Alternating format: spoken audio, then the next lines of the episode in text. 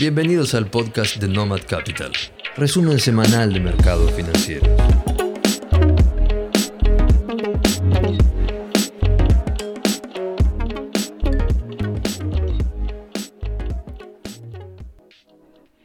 Cada vez es más difícil prever la reacción del mercado a diferentes noticias o a diferentes indicadores económicos. La permanencia de tasas de interés negativas y el QE permanente de algunos de los bancos más poderosos del mundo hacen que las relaciones tradicionales de precio entre diferentes activos ya no sean tan confiables como eran antes. Esta semana tuvimos importantes noticias con respecto a la inflación en los Estados Unidos. El índice de precios al consumidor del mes de junio se esperaba en un 0,4%, pero terminó siendo del 0,9%, más del doble de lo esperado.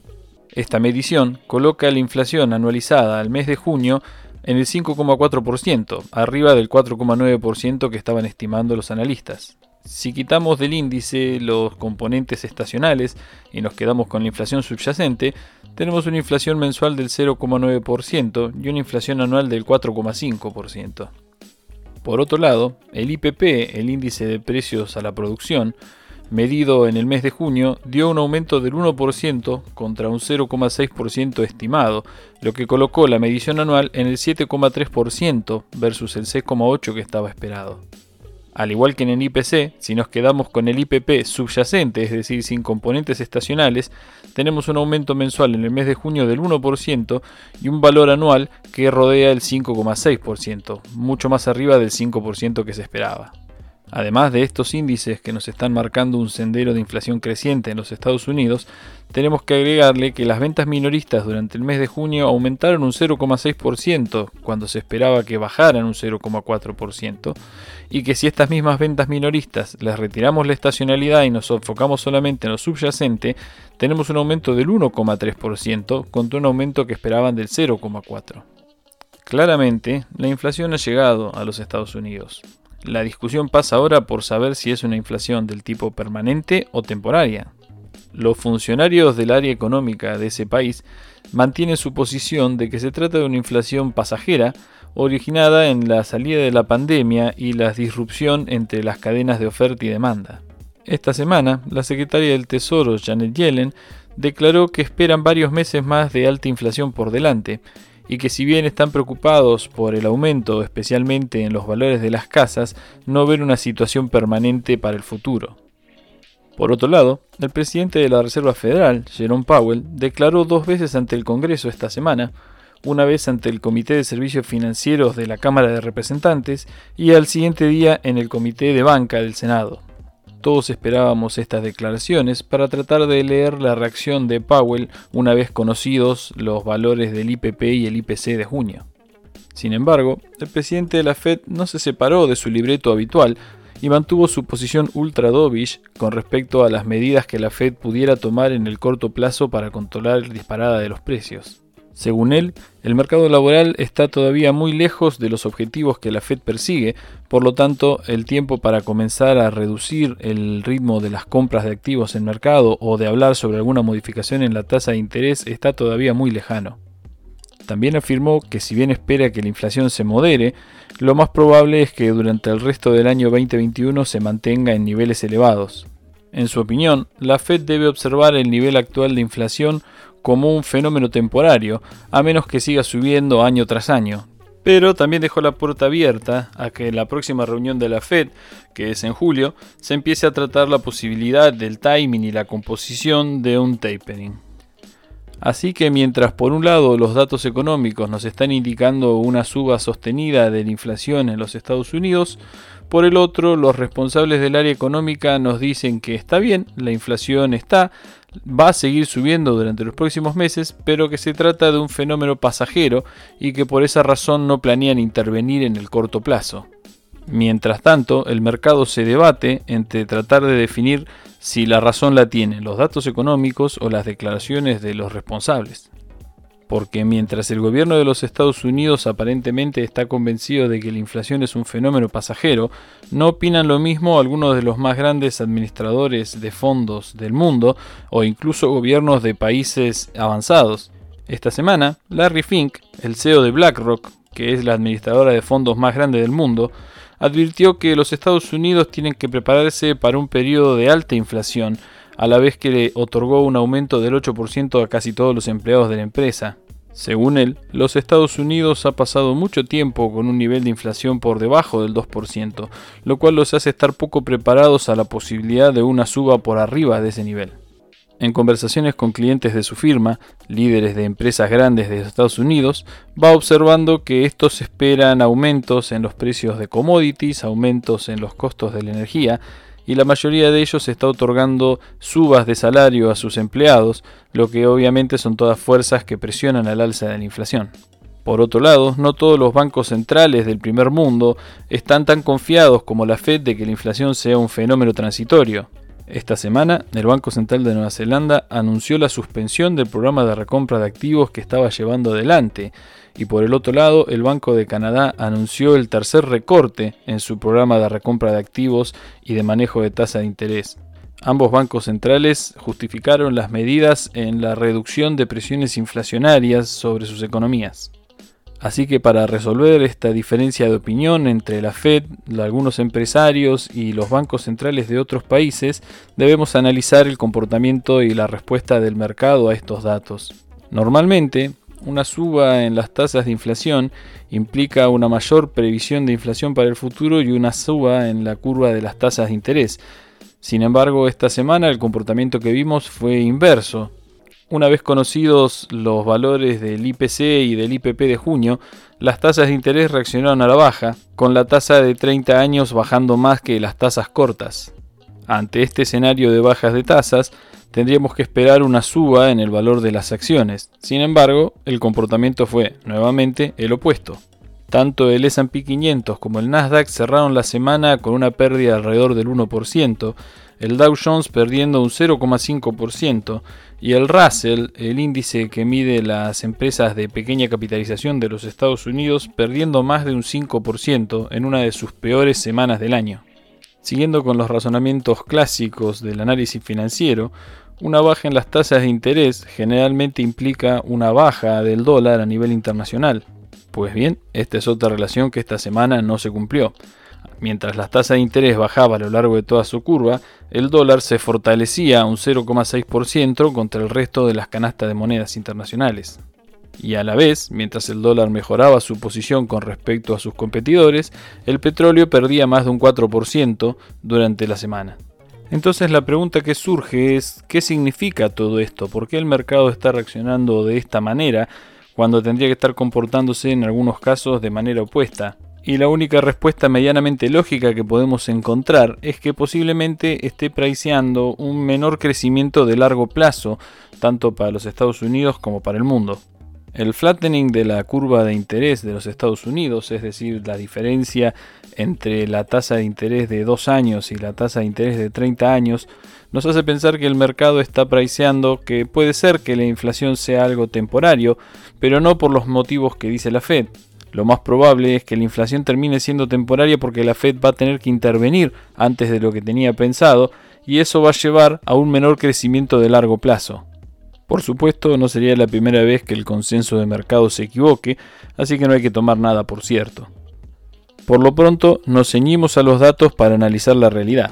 Por el lado de la inflación, sabemos que la inflación se está convirtiendo en un fenómeno creciente en los Estados Unidos pero por el lado del crecimiento económico, también sabemos que las empresas están volviendo y fuertemente a la actividad normal. Esta semana comenzaron los reportes trimestrales de las empresas cotizantes y fueron las empresas financieras, los grandes bancos comerciales y de inversión de los Estados Unidos los destacados de la semana. En todos los casos, los resultados fueron mejores a los que el mercado estimaba, lo cual es una muestra de que la reactivación económica en el país del norte está claramente acelerando. La semana que viene continúan los reportes de las empresas, pero todos los ojos van a estar puestos en la otra semana, donde se van a conocer los resultados de las grandes empresas tecnológicas que componen la mayor parte de los índices accionarios actuales. Como último dato destacado de la semana en noticias internacionales, vamos a hacer mención a lo que está sucediendo con el COVID a nivel internacional. Después de varias semanas de caída, se aceleraron los contagios por la variante Delta,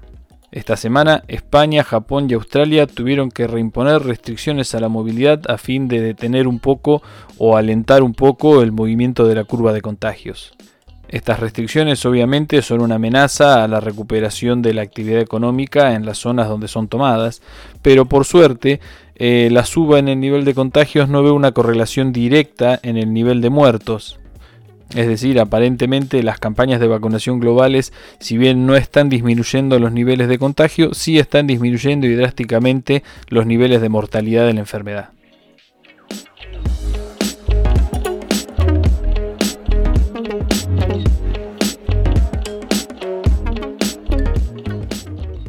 En los mercados de la región, Brasil se vio agitado a principio de la semana por la noticia de que el presidente Jair Bolsonaro habría sido internado por una molestia abdominal. La internación, que inicialmente no revestía gravedad, aparentemente se complicó y el presidente fue trasladado al otro día a un hospital de mayor complejidad en la ciudad de San Pablo ante la eventualidad de que necesitara una cirugía. Hasta el viernes el presidente Bolsonaro permanecía internado, pero mejorando. En el terreno de las mediciones económicas, el Banco Central de Brasil elevó la perspectiva de crecimiento para el país del 3,5% al 5,3% anual. Esta modificación está motivada por la balanza comercial récord que está manteniendo el país, principalmente por la suba en el valor de los commodities. El real brasileño se aprecia casi 3% frente al dólar en la semana y el EWZ, el ETF que traquea el mercado brasilero, sube un 1,73% en la semana también, presionado al alza por estas variables.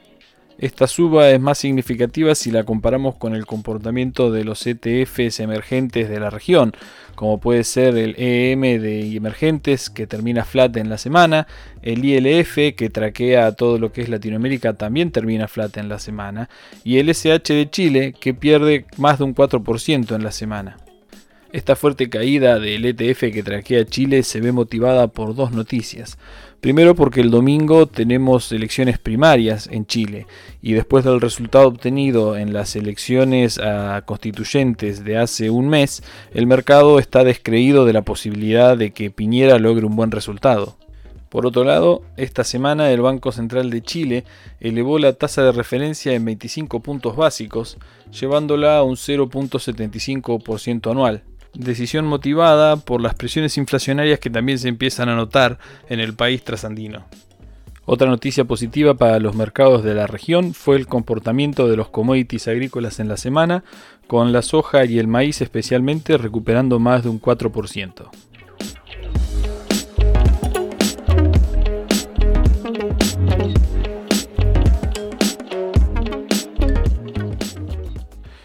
Llegamos así a Argentina para hacer un repaso de los movimientos de los mercados locales en la semana. Iniciamos el lunes con el debut de las medidas que tanto la Comisión Nacional de Valores como el Banco Central pusieron en vigencia el sábado pasado con respecto a la operatoria del dólar contado con liquidación. Como era de esperarse, estas medidas llevaron a la creación de un nuevo tipo de cambio en el mercado, que es el tipo de cambio contado con liquidación operado a través del CENEVI, o segmento de negociación bilateral. Esta semana se pudo observar que el CCL operado a través de pantalla, es decir, por prioridad paridad tiempo, cerró alrededor de 175 pesos por dólar en línea con el cierre del viernes pasado, pero en cambio, el tipo contado con liquidación operado en Cenevi, entre paréntesis muy difícil de medir porque son operaciones pactadas entre partes, se llegó a operar incluso en 195 pesos en algunas operaciones de la semana. Otra cuestión importante que vimos en la semana fue la suba del valor del canje, es decir, el costo que debe pagar un inversor para sacar dólares del país. Este valor, entendido como la diferencia entre la cotización del dólar MEP, es decir, el dólar del mercado electrónico de pagos, y el dólar contado con liquidación, que hasta la semana pasada se estaba operando alrededor del 3% más gastos, esta semana terminó cerrando en un 5% más gastos. Evidentemente, el valor del canje como resultado de la libre interacción de la oferta y la demanda nos está indicando que las nuevas restricciones a la operación del contado con liquidación han aumentado la demanda de dólar en el exterior y han reducido la oferta en el mercado local, como era de esperarse. En cuanto al comportamiento de los índices accionarios, el índice Merval medido en dólares cierra la semana con una suba de un 1.42%. Esta suba está explicada casi en un 100% por la estrecha correlación que hay entre el movimiento de los valores de las acciones de Brasil y el movimiento de las acciones de Argentina. El volumen operado en los activos locales sigue siendo muy bajo, así que tenemos que entender que el poco movimiento que hay evidentemente se debe al efecto arrastre del aumento de los valores de Brasil. Igualmente, esta suba del 1.4% semanal, que puede ser leída como algo positivo, no lo es tanto si llegamos a tener en cuenta que en la semana el índice llegó a estar un 6% arriba y sin embargo recortó los últimos tres días de la semana hasta quedar marginalmente positivo. En cuanto a los activos de renta fija, los bonos de ley extranjera, los globales, tuvieron una semana positiva, con subas de entre el 0,5 y el 2%, pero los bonos locales, los de ley local, no tuvieron tan buen desempeño, tuvieron bajas de hasta un 4% semanal. El comportamiento de los bonos globales se puede explicar en su mayor parte por la baja de la tasa de interés de Estados Unidos, que afecta directamente las tasas de interés de los bonos de los países emergentes. Igualmente, falta mucho para que los valores de los bonos argentinos coticen a rendimientos similares a los de países comparables, Tengamos en cuenta que los bonos argentinos ley local siguen cotizando a rendimientos 17, 18 hasta 21%, mientras que los bonos ley extranjera siguen cotizando entre el 16 y el 20%, valores astronómicos pensando en un mundo que está viviendo de tasas negativas. Evidentemente estos rendimientos se ven reflejados en el riesgo país de Argentina, que le cuesta mucho mantenerse por debajo de los 1.600 puntos, cerrando en la semana en 1.587 puntos. Y si alguien se pregunta por qué este es el comportamiento de los valores de los activos argentinos, simplemente hay que repasar un poco las noticias de la semana. Al igual que en Estados Unidos y en Europa, esta semana el INDEC dio a conocer los índices de inflación del mes de junio. El IPC de junio marcó un aumento de los precios de un 3.2%, que anualizado nos da un valor de un 50.2% de inflación. Lo más preocupante de la medición de junio es que por noveno mes consecutivo la inflación núcleo cierra por encima del 3.5%. De esta forma, en los primeros seis meses del año 2021 acumulamos una suba de precios del 25.3%. Otro dato preocupante que se conoció en la semana fue que la deuda pública argentina llegó a un nivel récord de 343.500 millones de dólares, Obviamente el déficit fiscal crónico del cual sufre el país tiene que ser financiado de alguna manera y los diferentes tipos de deuda que va tomando la tesorería se van acumulando, ya sea tanto en pesos como en dólares. Esta es la principal razón por la cual los inversores internacionales se alejan de los bonos argentinos, ya que la posibilidad de repago de los mismos es ínfima y un evento de default es casi seguro en los próximos cinco años. Mientras tanto, el ministro de Economía, Martín Guzmán, continúa dando vueltas por el mundo tratando de cerrar un acuerdo con los organismos multilaterales de crédito, especialmente con el Fondo Monetario Internacional, acuerdo que aparentemente le es bastante elusivo hasta el momento. Por un lado, esta semana el ministro afirmó que si Argentina no logra un acuerdo con el Fondo Monetario, su situación económica va a ser muy compleja. Pero por el otro lado se esfuerza en tratar de encontrar un acuerdo que es imposible que salga adelante con las condiciones que está imponiendo, es decir, tratando de alargar los plazos de repago y disminuyendo las tasas de interés que cobra el fondo a sus miembros. Esta semana fue el mismo FMI quien le puso freno a estas aspiraciones, ya que a través de su vocero Jerry Rice, en conferencia de prensa, afirmó que las negociaciones con Argentina están avanzando, pero que todavía está muy lejos un acuerdo. También aclaró que las conversaciones están girando alrededor de convertir el actual programa del fondo, que es un programa de stand-by, hacia un programa de facilidades extendidas, cuyo tope máximo de tiempo son 10 años y no los 20 años que está solicitando el ministro Guzmán a requerimiento de los sectores más duros del kirchnerismo. Como siempre, las declaraciones del vocero del Fondo Monetario fueron correctas políticamente pero dejó en claro que el principal requisito del Fondo Monetario para charlar cualquier tipo de acuerdo es la presentación de un programa económico consistente y sostenible en el tiempo.